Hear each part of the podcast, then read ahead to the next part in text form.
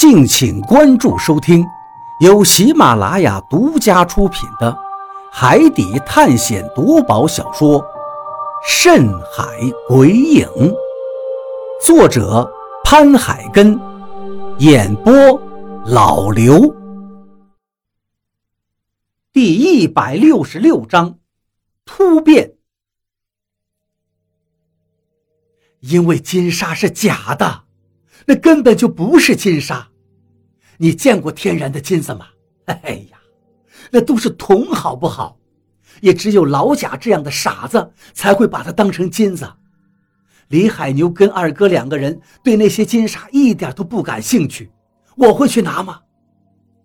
老毛笑着说道，然后又接着说道：“何洛，我刚才也算是救了你了吧？你不会恩将仇报吧？再说了，我们之间是没有冲突的。”我是为了求财，你是为了找你父亲，所以我们实际上是可以合作的。你为什么要弄死大禹？何洛丝毫不理会老毛的提议，直接又问了一遍刚才的问题。老毛的脸色微微一沉：“我没有想弄死他，我只是想弄晕他，因为接下来的路我不想让他知道。”我不想多一个人分东西，都给你，我什么都不要。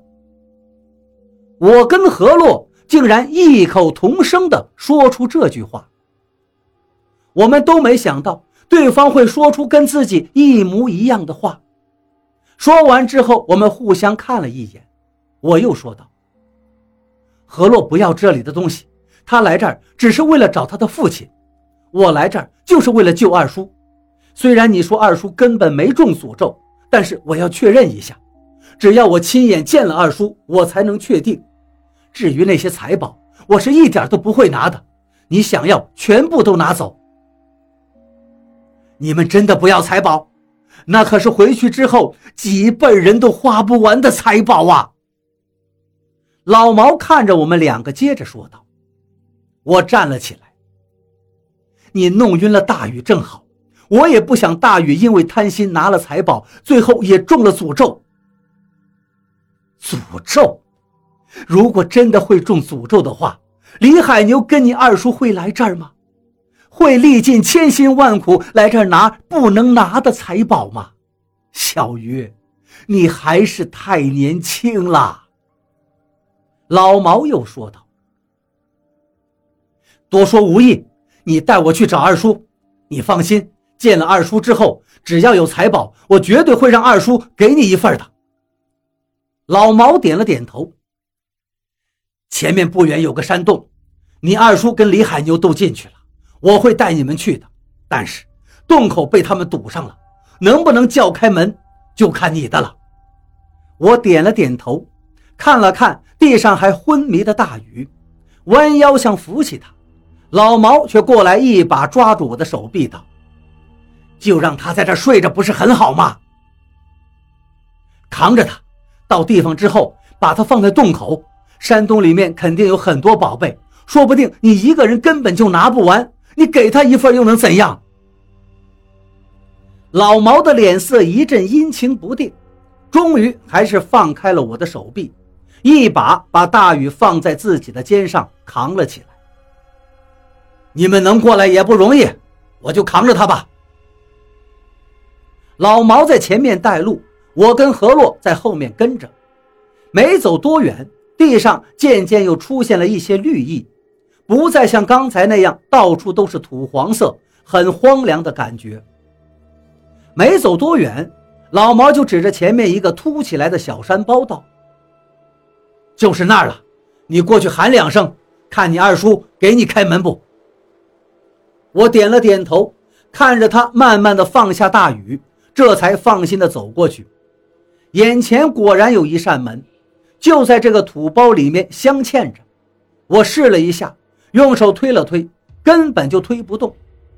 我正怀疑老毛是不是在骗我，就听见了老毛的叫声：“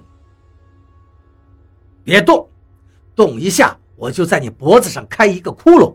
还有你的虫子，我只要感觉到你的虫子有异动，我就不客气了。”我大吃一惊，赶紧回过头去，只见老毛不知道什么时候到了何洛的背后，一只手搂住了何洛的脖子，另外一只手上拿着茶针抵在了何洛的脖子上。何洛的眼神很是无奈，母虫现在就在他的手臂上，但是因为老毛的话，他现在只能一动不动。老毛，你这是什么意思？我心里一阵诧异，老毛这是要干什么呀？怎么忽然间胁迫起了何洛呢？老毛笑了起来，露出了嘴里的牙齿，他的牙齿挺白。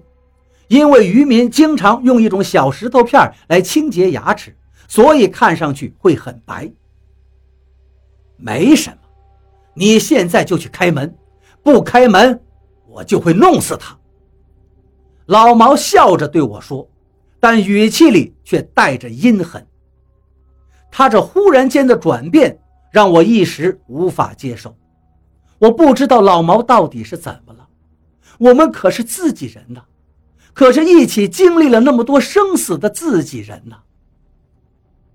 老毛，我不知道这石头门是怎么开的，我怎么能打开？你先放开何洛，有什么事不能好好商量呢？你为什么要这样？为什么要这样？老子告诉你，现在老子谁都不会相信的。我相信你二叔，但是结果呢？我被丢在了食人花丛里。大禹这小子竟然现在还相信你二叔，哼哼，他自己也被丢在花丛里面，转眼就忘了。我不会忘。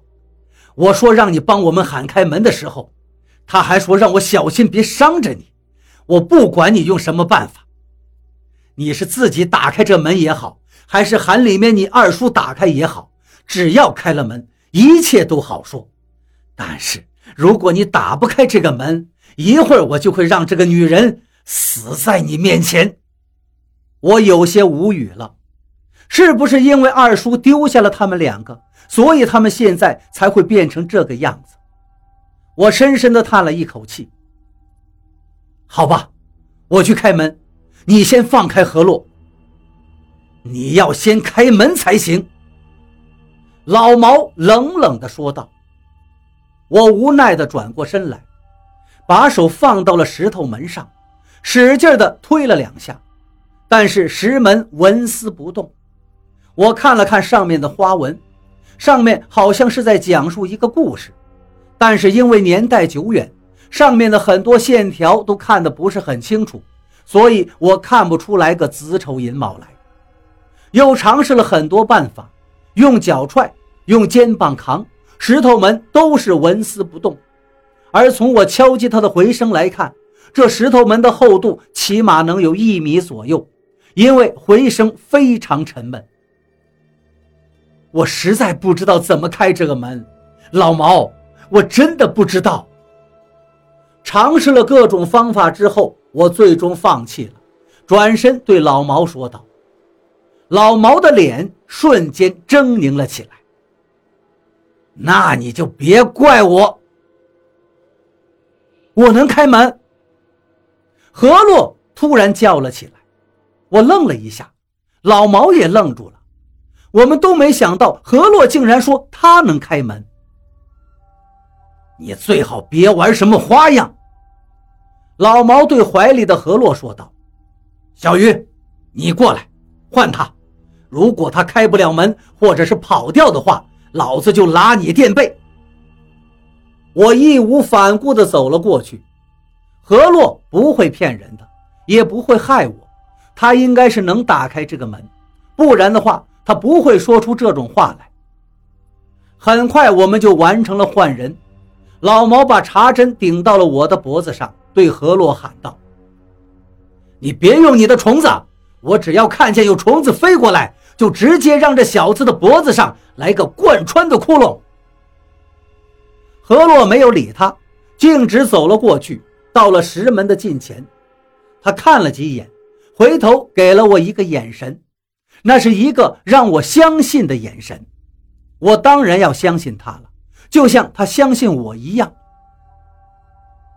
这上面刻的是一个成仙的故事，这实际上算是一个木门，我在老家的时候就见过这种东西，只不过那些木门都是在地下，现在的这个是在地上。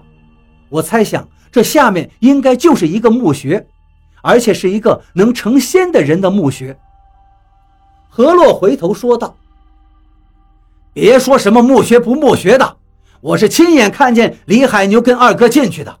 我没有跑过来的时候，门就关上了。我要的是结果，把门打开。”不是你在这给我讲什么故事。说着，老毛把茶针又往前顶了顶，我都感觉到刺痛了。我估计下一刻茶针就会刺进我的皮肤里。何洛使劲地在门上拍了起来，石门发出了一阵阵空洞的声音，声音很沉闷。我不知道何洛为什么要拍来拍去，但是下一刻老毛的手还是松了不少。因为一阵轰隆隆的声音响起，那石门竟然真的开了。那里面露出了一个幽深的通道。从我这个角度看去，那条通道好像是向下的，而且延伸到了很远的地方，因为里面是黑洞洞的。你先进去，我们两个会在后面跟着你。”老毛接着说道。接着把茶针转换了一下，针头正对着我的喉咙，那里头很黑，你最好别放你的虫子。就算你的虫子把我弄死了，我身体倒下去的时候，手里的茶针也会直接随着插进他的喉咙里的。何洛看了一眼老毛，道：“实际上你没有必要这么做，我们两个先进去，你跟在后面不就行了？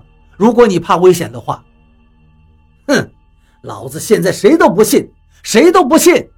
你别废话，赶紧进到洞里面去。山洞里面非常阴冷，进去之后我立刻打了一个寒战，就像是进到了冷库一样。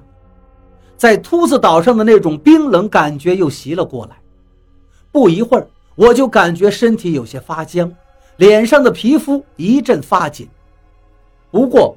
洞里面并不是很阴暗，进去走了没多远，就豁然开朗，扩大了很多，跟之前我跟何洛走过的那个山洞一样大，而且这里的洞壁上竟然还有油灯，虽然火光不是很大，但是照明已经够了。